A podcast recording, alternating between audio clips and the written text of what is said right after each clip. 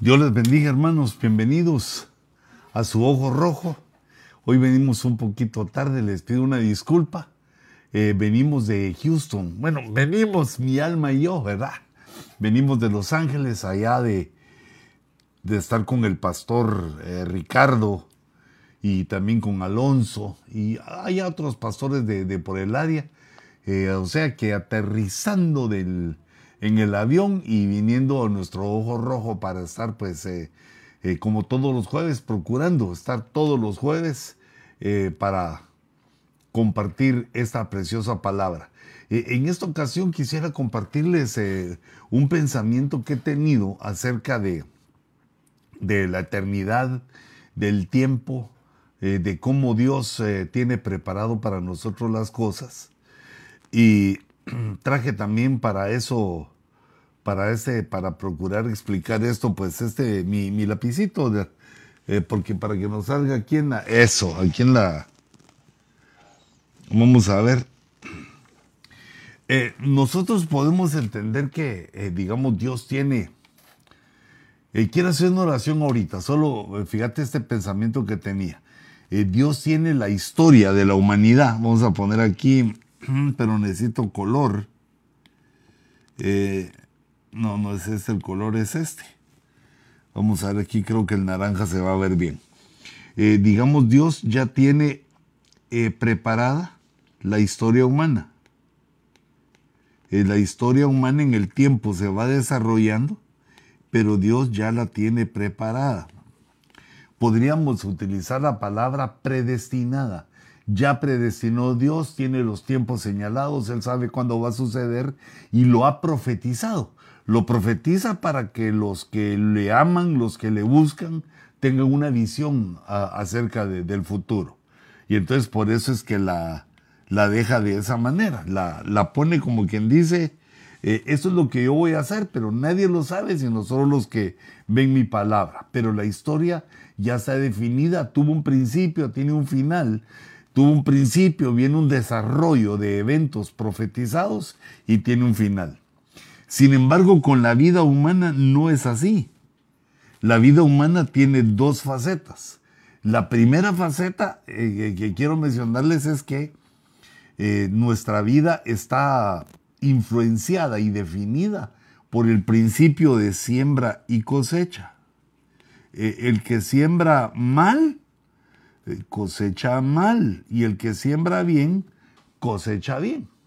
Eh, esos dos puntos importantes que es decir que la humanidad no va donde quiera, ni la humanidad va a durar el tiempo que quiera, hasta que en el año 4000, sí, bueno, no sé a dónde tenga Dios, pero entendemos que en su diseño estamos muy cerca del final de los tiempos. Eso fue lo que él empezó a profetizar, eh, empezó a decirnos en la profecía cuando vino el Señor Jesucristo y descendió el Espíritu Santo en Pentecostés, que estábamos viviendo los siglos finales, que era el final de los siglos, que aquellos que habíamos llegado al final de los siglos, eh, como eh, expresándonos que estábamos viviendo los siglos finales, hace dos mil años, hace veinte siglos. Pero la Biblia nos enseña otro punto que cuando Dios envió a un grupo de hombres que no sabemos quiénes son, pero son eh, creyentes, envió un grupo de hombres y a esto los predestinó. O podríamos decir que aquí la parte 1, esta parte de siembra y cosecha, es eh, la forma como Dios influye en nuestra vida estando en la tierra. Y que esta predestinación, que es eh, eh, por, digamos, para darle algo como que la, la vida, los sucesos que va a vivir una persona ya están escritos y los escribió una fuerza superior a él y, y, la gente eso le llama destino, pero nosotros sabemos que el destino no es una persona, sino que es Dios el que manda y dirige el tiempo y dirige la vida y todas las circunstancias. Entonces encontramos en la Biblia que Él nos eh, predestinó, que Él tuvo una predestinación, pero que eh, todo el viaje eh, del hombre desde donde estábamos con Dios hasta venir a la tierra y luego ser juzgados en el tribunal de Cristo, tiene una, una forma, tiene un, un diseño que Dios hizo para la humanidad. Por eso le llamamos a este tema el propósito eterno.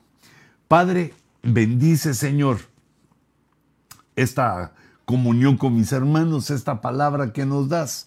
Danos tu sabiduría, tu entendimiento y abre nuestra mente, Señor, aquellos, eh, aquellas posibilidades, aquellas profundidades que sin ti no podríamos entender. Habla nuestro corazón y ilumina nuestra vida. Convéncenos, Señor, de nuestros errores y pecados y permítenos que tengamos una vida poderosa en ti, que te agrademos con nuestra forma de vivir. En el nombre de Jesús te entregamos este ojo rojo de este jueves. Te lo entregamos, Señor, que sea para la gloria de tu nombre bendito. Y hermanos, yo empezaba a meditar en esto con este versículo que eh, eh, me gusta, me consuela y sé que no solo a mí. Y como hay varios, pues en estos momentos, varias personas, hermanos, familiares enfermos, otros que han partido a la presencia del Señor. Eh, venía este, este verso de Romanos 8:28, dice, y sabemos, dice, sabemos.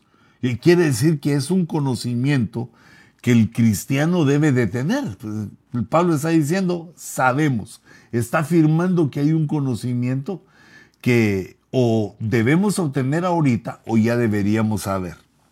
Sabemos que para los que aman a Dios,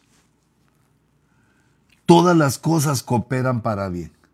Quiere decir que todas las circunstancias de la vida cooperan para bien, son para bien, al final de cuentas resultan para bien todas las, las, las, cosas, es decir, hasta las que nos parecieran que están contra nosotros, hasta nuestros errores, nuestros tropiezos, todo, todo. Aquí dice todas y eso envuelve lo bueno y lo que para nosotros es malo, que al final de cuentas Dios, como promete en su palabra, transforma lo malo en bueno. No, siempre resulta Dios sorprendiéndonos con esta situación, pero esto lo tenemos que saber, que esto eh, digamos, este conocimiento es para los que aman a Dios.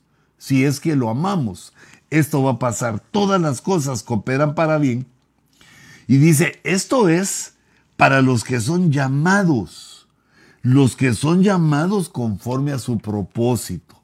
Un propósito, un plan, un objetivo eterno de Dios que tiene para con el hombre y que nosotros venimos a la tierra y lo ignoramos.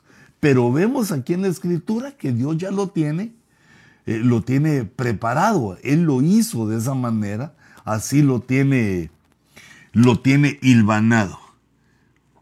Voy a descartar esas cosas escritas y voy a agarrar una, una transición veloz para aplicarla a todas, para que sea bonito cuando la, la, la pasemos.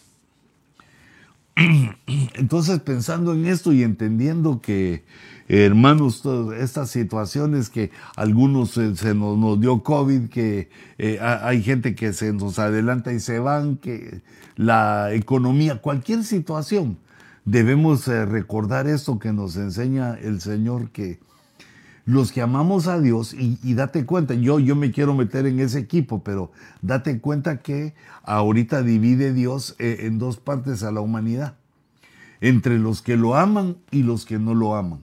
No importa si dicen que son cristianos, no dice por ser cristiano o por ser algo, sino que lo que Dios evalúa para esa circunstancia es el amor que le tenemos a Dios el que ama a Dios, porque eh, la Biblia dice que el que ama a, Dios le obedece. El que ama a Dios se sujeta. Pero no, no ese es el punto, sino que, que nosotros sepamos que esto es para los que eh, lo aman. Y entonces a estos eh, los toma, los empieza en el verso 29, nos empieza a dar un recorrido maravilloso desde antes que venimos a la tierra, cómo Dios empezó a, planear, a planificar, a hacer, eh, digamos, un camino para nosotros Y como dice el verso anterior, nosotros debemos saber esto. Y aquí en el verso 29 lo empieza a explicar. Nosotros sabemos que los que aman a Dios todo coopera bien porque aquí viene la explicación de la escritura. ¿Por qué? ¿Por qué nos va bien a los que amamos a Dios? Que todo coopera para que nos vaya bien al final de cuentas. Dice, porque a los que de antemano conoció Dios, a los que de antemano conoció, también los predestinó. Fíjate, eh, entonces aquí vamos viendo varios puntos con los cuales eh, Dios eh, empieza a tratar con nosotros. Por ejemplo, bueno, si hacemos una línea del tiempo, mm, ese color no me, no me funcionó. Vamos a ver, tal vez uno más gordito. Vamos a ver este, este, a ver qué tal me resulta digamos, una línea del tiempo. Entonces aquí vamos a ver varios puntos. Eh, primero, cuando el Señor nos conoció. Y luego dice, ya, me perdí, ah no, aquí está. No, no, no me he perdido, aquí está. Los que de antemano conoció, también los predestinó Ah, y quiere decir que nosotros tenemos una predestinación. Después de que nos conocen, lo voy a poner aquí abajo. Esa es la predestinación que es famosa, eh, porque muchos la, la buscan, la quieren. La predestinación que aquí nos revela que la predestinación es para que seamos hechos a la imagen, a la imagen del Señor. Eh, fíjate la, el pensamiento divino, el pensamiento de Dios es hacernos a su imagen. Predestinación. Y luego seguimos con, con el verso, porque nos dice otra cosa. Entonces nos conoció, nos predestinó para que seamos hechos a la imagen de su Hijo Jesucristo, a la imagen de Jesús, nuestro Dios, del, el autor y el consumador de la fe. Entonces cuando el verbo encarna, eh, cuando viene en la tierra y toma cuerpo, y como lo conocemos Jesús, Jesús de Nazaret, el Señor Jesucristo, cuando Él viene, lo conocemos en tres planos. Eh, digamos, cuando lo leemos en la Biblia, primero como lo conocieron los, los discípulos, como hombre. Como hombre desarrolla su ministerio en medio de, el pueblo de Israel, desarrolla su ministerio como un, eh, como un humano, eh, como una persona, no, no se le veía diferencia, no lograban ver los fariseos ninguna diferencia entre ellos y él. Pero cuando va a la cruz y resucita, cuando resucita, sí ya se le ve una diferencia.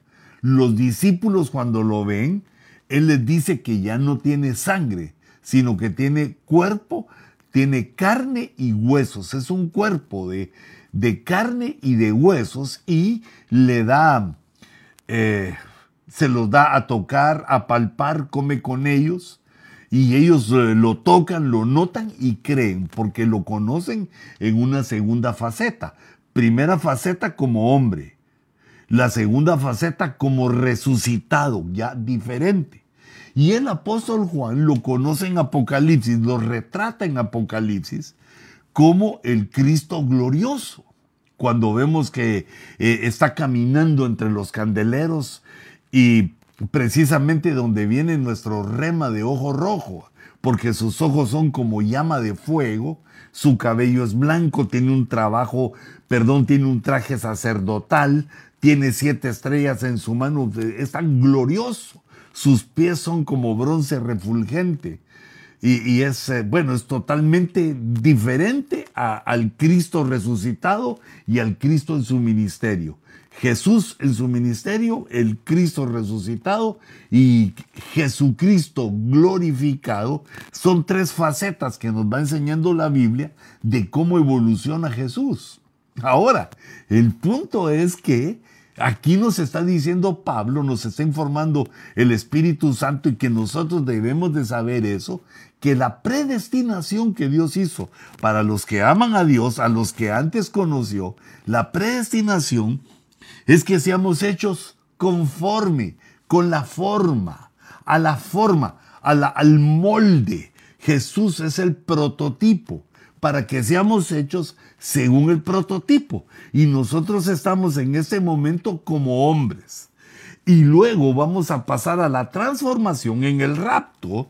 En los que logremos dar la talla, vamos a pasar a, ser como eh, fue Jesús ah, resucitado. Pero luego viene la parte tremenda cuando vamos a participar, dice el apóstol Pedro, de, su naturaleza, que vamos a ser partícipes de la naturaleza divina y entonces vamos a ser como Jesús en el Apocalipsis, como Jesucristo en Apocalipsis 1, con llamas de fuego los ojos, eh, en la boca una espada de dos filos, porque esa es la, la forma, lo que nos está diciendo así, que nos vamos a ser hechos conforme. Ahorita en la tierra debemos caminar como Él anduvo, en santidad, predicando el Evangelio.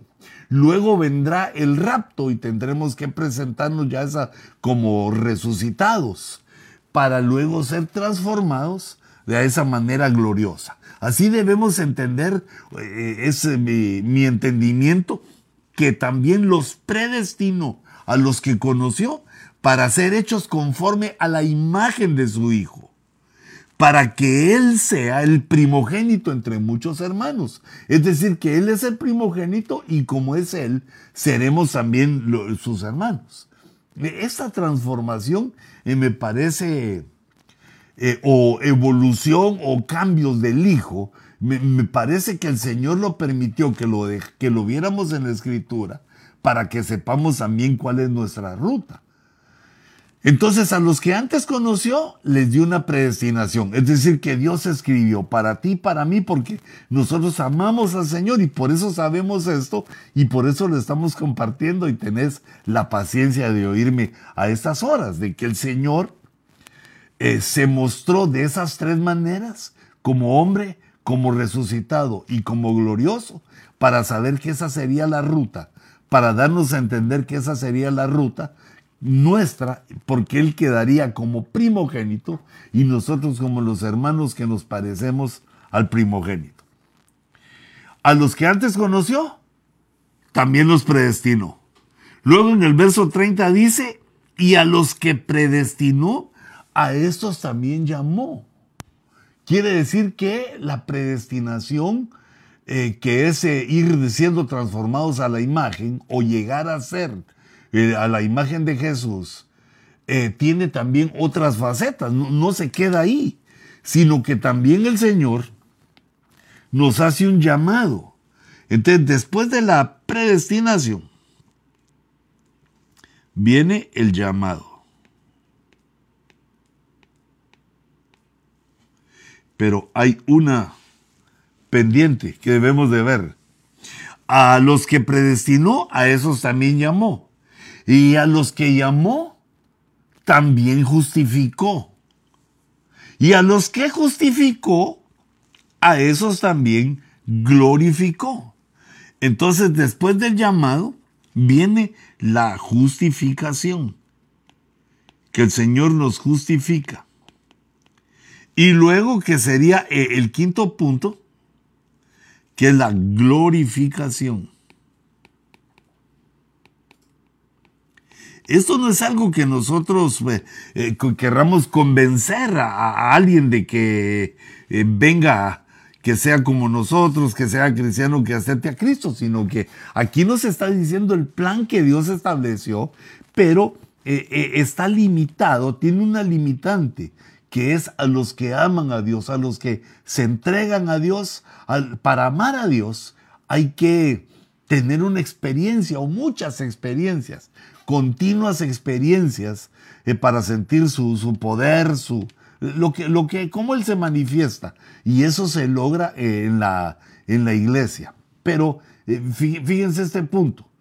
Entonces, nos conoce ¿Dónde? ¿Dónde nos conocía? Porque aquí no ha sido, aquí desde que nacimos. Eso no ocurrió. Quiere decir entonces que Él nos conoció. Esta parte lo voy a poner eh, como en otro color para hacer la diferencia. Vamos a ver cómo se mira esto. Tanto, eh, vamos a ver aquí es pre-existencia. Antes de venir a la tierra. Antes de venir a la tierra, nos conoció y nos predestinó. Porque eh, esas, por definición, de predestinación quiere decir que nacemos ya con un destino escrito. Y aquí Dios nos lo pone, que Él escribió que nuestro destino era pasar a lo que pasara, Él nos iba a ayudar porque lo amábamos y que nos iba a llevar a la glorificación, a ser hechos a la imagen de su Hijo. Que era una de las cosas eh, que Él se estaba proponiendo y pues que la iba a lograr porque eh, Él es Dios, que Él yo estaba viendo como predestinado, quiere decir, así va a ocurrir pueden haber situaciones y, seguro que iban a haber aquí eh, una serie de circunstancias, para lo cual Él nos promete, aquí las voy a poner, mira, circunstancias en la vida. Por eso es que Él nos promete y, nos dice, pues eh, lo que te pase, todo coopera para bien. Todo coopera para bien, pero ¿para qué bien? Para que tengamos para que llevemos este fluir. A los que antes nos conoció, nos conoció como sus hijos, cuando éramos espíritus, porque Él es el Padre de los espíritus. Y un Padre conoce a sus hijos. Ese conocer eh, incluye también el amor, eh, incluye también una filiación cercana. Nos conoció eh, por nombre quiénes éramos, cómo nos comportábamos, no solo como bebés espíritus, sino que debe haber sido milenios que, o millones de años. Bueno, pero aquí te estoy hablando de que nos conoció, nos conoció entonces en la preexistencia cuando estábamos como espíritus y ahí nos dio la predestinación. Eh, el paso uno y el paso dos fue eh, predestinado, en la predestinación, aquí voy a poner el 2. En ese tiempo maravilloso, imagínate qué poderoso Dios que eh, predestina miles de millones de seres, conoce a toda su creación y pone ese, ese plan maravilloso de, de la predestinación que la Biblia nos habla bastante de eso. Nos predestinó para muchas cosas, pero para mí, la más importante en ese momento es que nos predestinó para ser hechos a la imagen del Señor. Eh, pero fíjate, por ejemplo, ¿qué dice? Vamos a ver, no, no, no es este verso el que quiero. Eh, este, no, tampoco. Lo puse donde no era. Tampoco. Entonces tiene que estar aquí atrás. Este Vamos a ver, este es. Fíjate cómo dice Efesios 1.4. Dice, según nos escogió en Él, según Dios nos escogió en Cristo, antes de la fundación del mundo, para que fuéramos santos y sin mancha delante de Él. E, esto le agrega otra cosa aquí a nuestro, a lo que estamos haciendo, eh, le agrega una circunstancia que se llama la elección nos conoció, nos predestinó, pero hubo ahí una elección. Porque a unos sí y a otros no. Hubo una elección eh, divina que la decidió. Según dice, nos escogió en el antes de la fundación del mundo, para que fuéramos santos y sin mancha. Eso es a la imagen de Jesús.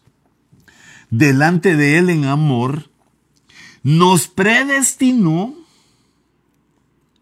nos predestinó para adopción como hijos.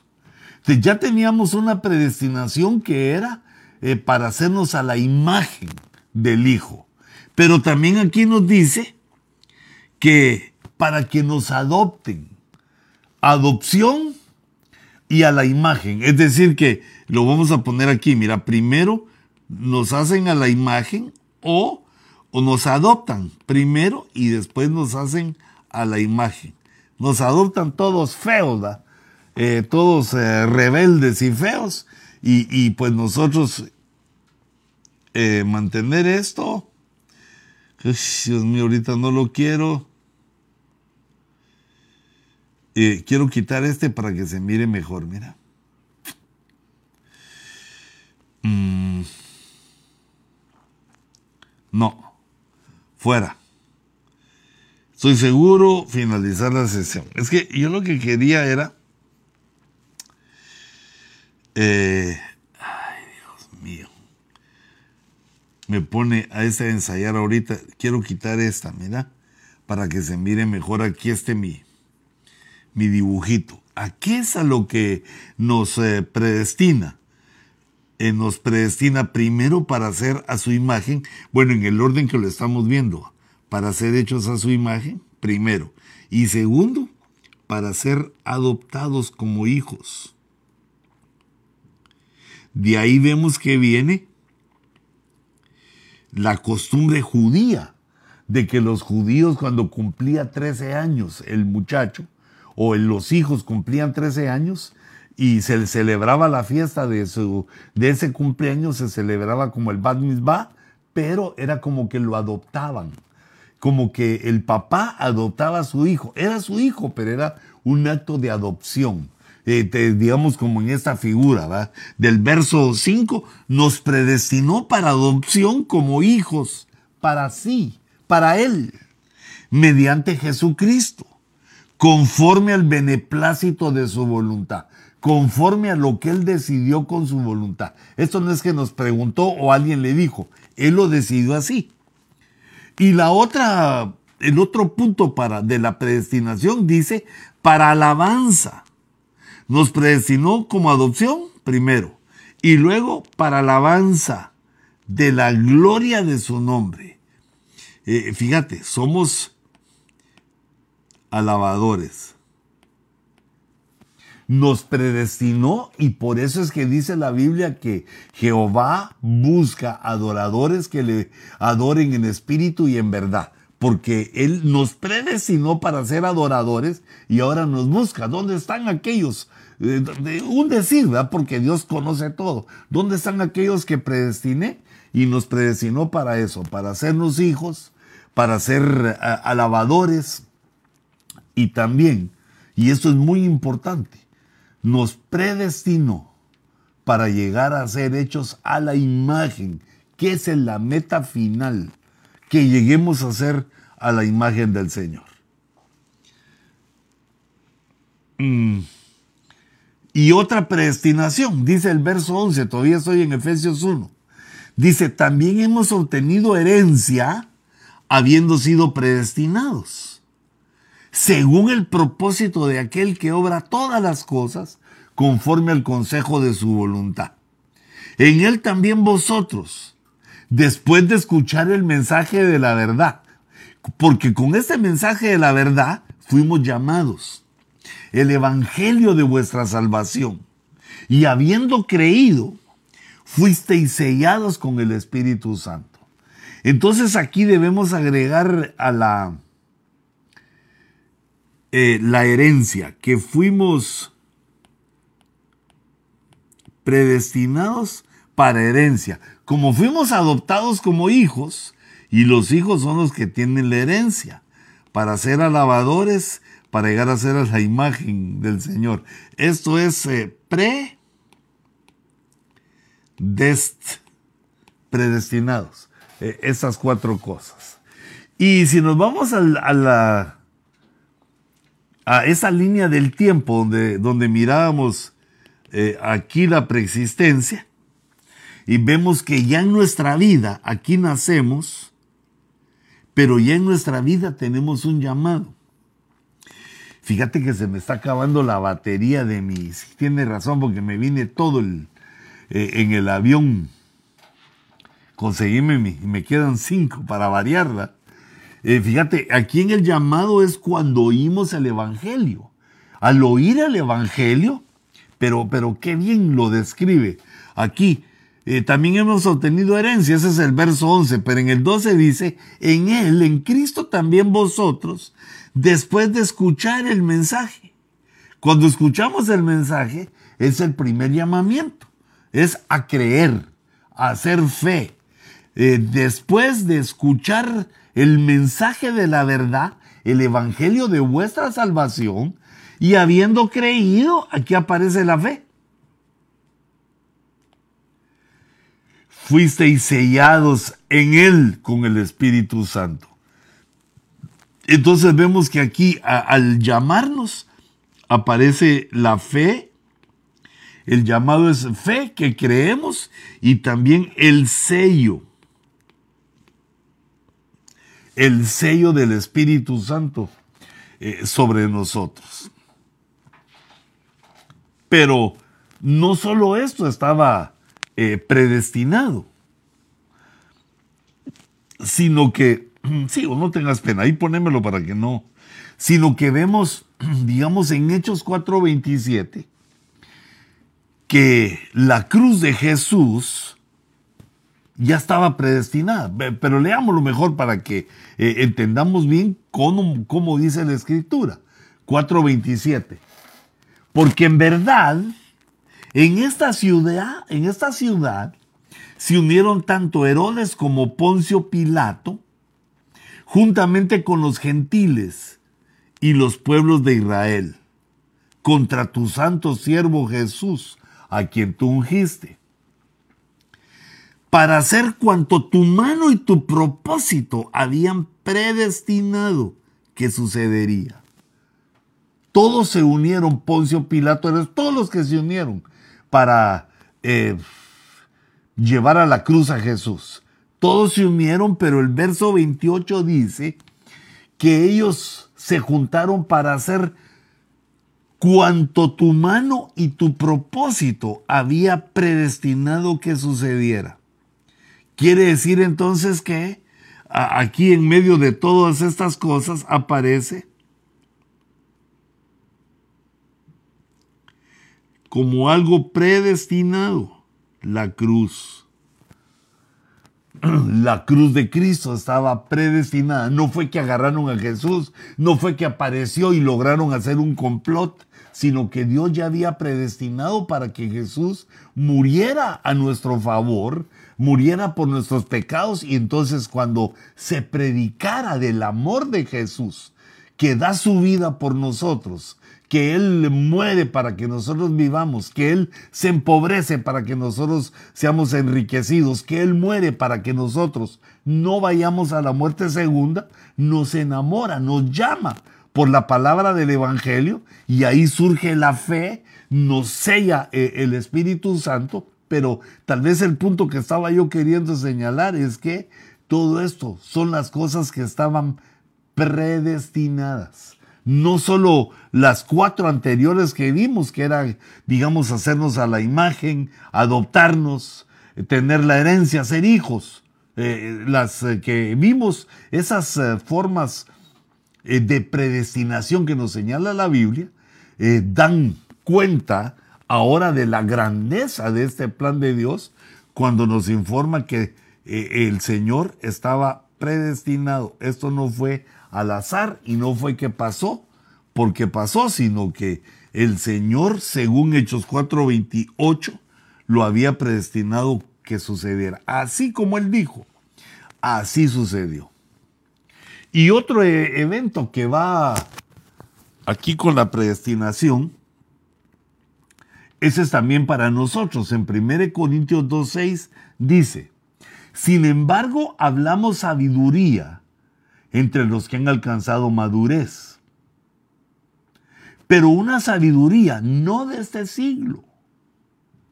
Fíjate, hay varias sabidurías. La sabiduría de este siglo. E, ese siglo podemos decir la sabiduría del hombre, la sabiduría de, los sabios, de los filósofos, ni de los gobernantes, es la sabiduría de los políticos, lo políticamente correcto e incorrecto de los gobernantes de este siglo que van desapareciendo. sino que hablamos sabiduría de Dios. Esa es otra. La sabiduría de Dios eh, es también espiritual, en misterio. La sabiduría oculta que fue predestinada desde antes de los siglos. Dios predestinó. Dios predestinó para nuestra gloria. Me fui mucho. Entonces, eso quiere decir, aquí me regreso, porque hay otra cosa que nos revela Dios que nos dio predestinada, que es la sabiduría. Pero no la sabiduría del mundo, sino una que se llama oculta. Fíjate, cuando habla entonces de la predestinación, nos habla de cinco cosas. Cinco cosas que hizo Dios eh, por nosotros, cinco cosas que predestinó y además de que nos conoció, nos predestinó, nos llamó, nos llamó por su palabra para que nos, nos convirtiéramos. Aquí creo que volví a repetir la de Hechos 4:27. Sí. Y entonces vemos aquí que luego del llamamiento, y esos llamamientos son varios, hay varios llamamientos, por eso aquí se tarda bastante tiempo. Durante nuestra vida en la tierra, cuando estamos a la imagen de Jesús en su ministerio de Jesús en la tierra, eh, nosotros tenemos varios llamados, varios llamamientos eh, que Dios eh, nos hace, que son sumamente importantes, pero que los vamos conociendo conforme nos vamos adentrando en la palabra. Por eso es que ser cristiano eh, no es solamente aceptar a Cristo, sino que el ser cristiano es acercarse para conocer qué es lo que Dios quiere de nosotros.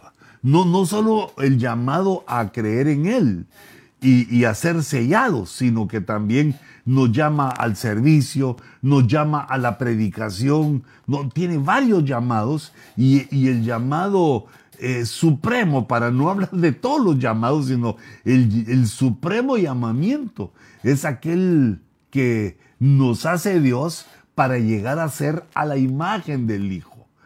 Que a veces se toma como que el supremo llamamiento fuera el momento del rapto y la aprobación, pero sí, porque ahí comienza esa ruta, pero el supremo llamamiento para el hombre es llegar a esa plenitud llegar a esa meta de, la predestinación que Dios nos ha dado, porque Dios nos predestina, pero nosotros podemos fallar en el camino. Nuestra predestinación está eh, esperándonos y nosotros tenemos que ir viendo el camino. Por eso dice Pablo, dice, sabemos, entendemos no es que venga una prueba y nos sintamos que ya estamos muertos, que nunca lo vamos a hacer, que mejor me muero, mejor me voy, mejor termino, mejor eh, destruyo. No, no, sabemos que todas las cosas ocurren para bien porque Dios está con nosotros y nos dio una predestinación. A menos que el predestinado no la quiera. Entonces eh, ocurre que después a los que antes conoció, a los nos predestinó, y luego nos llamó, hizo el llamado, al cual estoy seguro que tú y yo hemos hecho caso, pero no a todos los llamados. Está todavía pendiente, por lo menos, el llamado al el supremo llamamiento, ese llamamiento al cual tenemos que mantenernos firmes y perseverar eh, con nuestro pastor eh, en nuestra congregación. Tenemos que mantenernos firmes, que es lo que nos pide eh, la, por la obediencia que le debemos a nuestro Dios.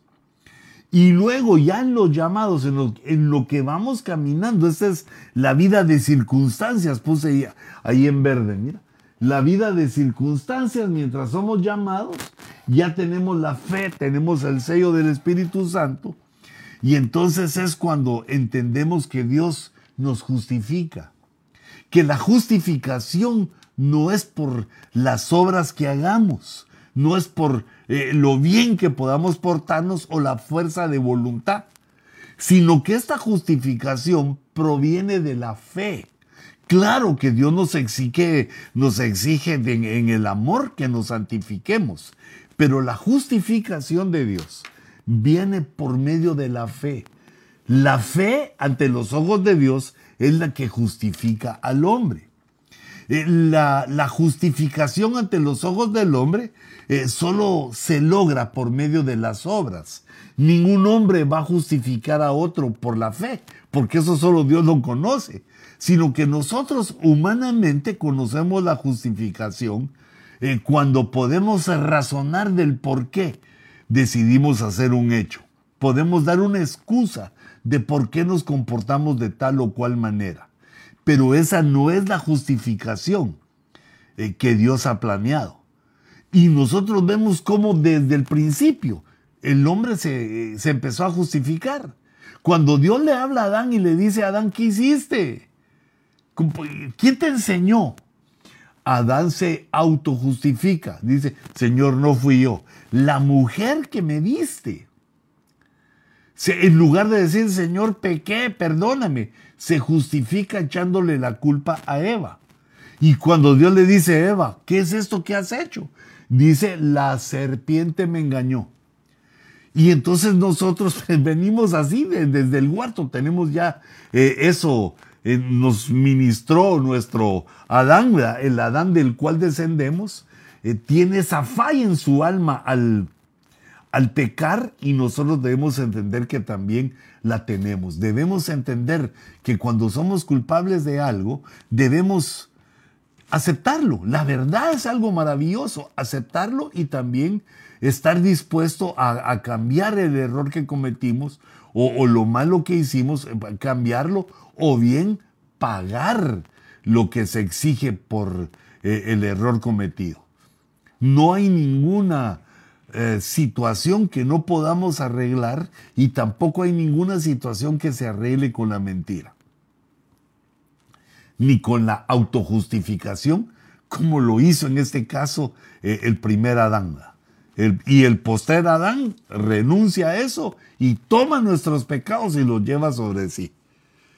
Fíjate qué interesante las acciones de los Adanes. Entonces, esto es importantísimo porque antes de la glorificación, que es llegar a la imagen de Cristo, está la justificación. Y cuando nosotros somos justificados, cuando entendemos eso, que ese perdón maravilloso, eso que Dios ya no mira nuestras obras tan debiluchas, erróneas, ya no mira nuestras obras, sino que nuestra salvación viene por la obra, por la obra de Jesucristo. La obra de nuestro Señor Jesucristo es la que nos justifica cuando creemos en ella. Y para creer necesitamos el conocimiento, porque la fe al creer es la fe de salvación que es eh, un impulso interno, que es eh, un sentimiento interno y es una fuerza de nuestra voluntad que nos empuja, nos impele a aceptar a Cristo y, pedirle que more en nuestro corazón. Pero luego viene la fe, que es como una forma eh, de don, que es la fe de creer lo que Dios ha dicho, lo que está escrito en la palabra. La primera fe de salvación es creer en Jesús. Y la fe como don, la que está, eh, la que es capaz de hechos poderosos, es creer a Jesús, creer lo que dijo Jesús, creer lo que está escrito. Hay una diferencia. Al creer en Jesús, somos justificados. Al creer en Jesús, Dios toma nuestra fe como justicia. Así lo, se lo reveló Abraham y por eso se nos dice hijos de Abraham. Pero luego viene la fe que se transforma eh, en ese don cuando esperamos un milagro, cuando esperamos eh, salud, cuando esperamos algo que no tenemos en la vida. Le hacemos fe de acuerdo a lo que hemos leído en la escritura. Creemos de acuerdo a lo que hemos leído en la escritura y entonces ahí ya viene el conocimiento. La justificación de Dios nos lleva al conocimiento y el conocimiento nos lleva a la obediencia. Porque en ese, en ese punto, en esos puntos nos preparamos, empezamos a caminar sobre las huellas de Jesús. Cuando Jesús estuvo en la tierra, no hizo lo que quiso. A pesar de que tenía el poder y la autoridad para hacer cosas, no lo hizo para enseñarnos a nosotros, que estaba bajo la autoridad del Padre, que voluntariamente el verbo encarnado se ponía bajo la voluntad del Padre, que el verbo, que es eh, eh, igual en esencia con el Espíritu Santo y con el Padre, voluntariamente al venir a la tierra se ponía bajo la autoridad del Padre. Y entonces se convertía el verbo al encarnar en el Hijo se convertía en el cordero sacrificado, en el león de la tribu de Judá. Y entonces nos empezaba a enseñar el conocimiento, a darnos ejemplo y luego de cómo debemos vivir bajo obediencia para llegar al rapto y de ahí a la glorificación. La glorificación que lo que dijimos es a la imagen, a la imagen de Jesús glorioso, porque es glorificación. Y nos vamos a ver como la nueva, o vamos a estar, mejor dicho, la nueva Jerusalén. Glorificados. Para esto Dios, glorioso Dios, se tomó el tiempo, hizo su parte, hizo su plan, nos bendijo, nos engendró como espíritus. Y como dice la escritura, dice el, apóstol Pablo en Gálatas, que la nueva Jerusalén es nuestra madre. Entonces eh, el Padre Jehová y la nueva Jerusalén, con la nueva Jerusalén, da luz de Dios los espíritus que somos nosotros. Y entonces allá el que nos conoció, Dios, el que antes, el que de antemano, el que antes de venir a la tierra nos conoció, ahí nos vio a sus hijitos y nos predestinó. Ustedes van a ir a la tierra, ahí los voy a llamar, van a oír mi voz, van a aceptarme, van a entender el llamamiento al Evangelio yo los voy a justificar porque también en la predestinación está la obra redentora del verbo encarnado. Y luego del que los justifique, van a caminar en obediencia en medio de vicisitudes, persecuciones, eh, pruebas, eh, eh, pruebas de pobreza y también pruebas de riqueza, en circunstancias, en pruebas familiares, en pruebas matrimoniales. Ahí van a caminar en esas circunstancias hasta que llegue el momento del rapto, hasta donde yo, dice el Señor, hasta donde yo dejé el tiempo que le doy, hasta que entre el último de los gentiles, dice Romanos 11:25, el momento en el tiempo en el cual eh, Dios determinó que se, era el rapto y hasta ahí terminaba la edad de la iglesia, para que aquellos a los que Él conoció, predestinó, nos llamó, nos justificó para que en ese momento empiece nuestro tratamiento de cuerpo para llegar a tener la o a ser partícipe de la naturaleza divina de esta forma que le llama aquí Pablo en Romanos capítulo 8, glorificados. El hombre que se dejó tratar glorificado. Esta es la verdadera evolución, ese es el plan que Dios tiene y cómo nos hace involucionar.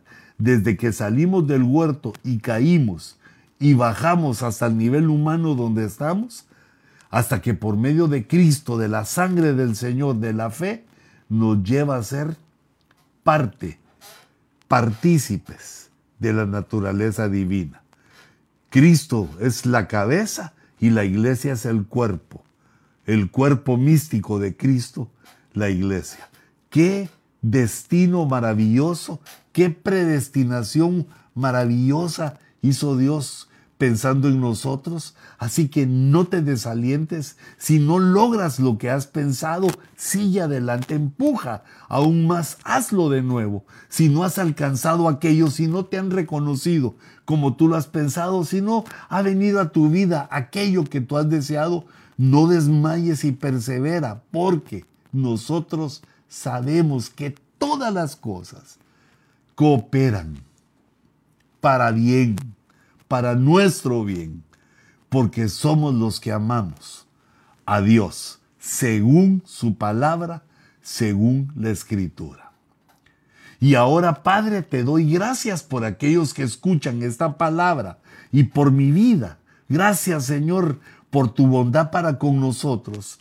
Te damos gracias por revelarnos esta bendición, porque sabemos quiénes somos, que somos tus hijos. Sabemos el camino que tú nos has señalado y también sabemos nuestro destino final porque tú lo predestinaste, tú lo escribiste, esta fuerza infinita y poderosa que nosotros conocemos como Dios, como Jehová de los ejércitos, tú nos predestinaste, bendito Dios, y por lo tanto te reconocemos, te alabamos y te adoramos. Y te damos gracias por nuestro programa, gracias por permitir reunirnos para hablar de esta bendición y para proclamar esta bendición. Danos la fuerza para perseverar y alcanzar estas grandezas soñadas, infinitas, eternas, para alcanzar el propósito eterno que te propusiste en el Verbo encarnado, en el Hijo de Dios en nuestro Señor Jesucristo. Que el Señor les bendiga, les guarde. Por favor, no dejen de escribirme gracias a todos los que eh, me han escrito, eh, los que me han hecho preguntas y me han hablado. espero que te vaya bien en tu tesis, hijito, tú que me, eh, me hablaste y me preguntaste de las ovejas de Jacob, que también ya, ya tomé nota de tu puntacho para también platicarlo aquí, eh, enseñarlo aquí con nosotros. Que Dios los bendiga y se pueden comunicar conmigo a Luis Ponce 57. Luis Ponce 57 arroba hotmail.com. Luis Ponce 57 arroba hotmail.com. Ahí mandame tus preguntas, ahí mandame todo lo que me querrás escribir. Eh, a, a, ese Luis Ponce 57 arroba hotmail.com. Que Dios te bendiga, que descanses y a los que me ven en diferido, también los invito a que me escriban, a que me digan y a que sigamos en esta comunión. Próximo jueves, que Dios les bendiga. Nos vemos.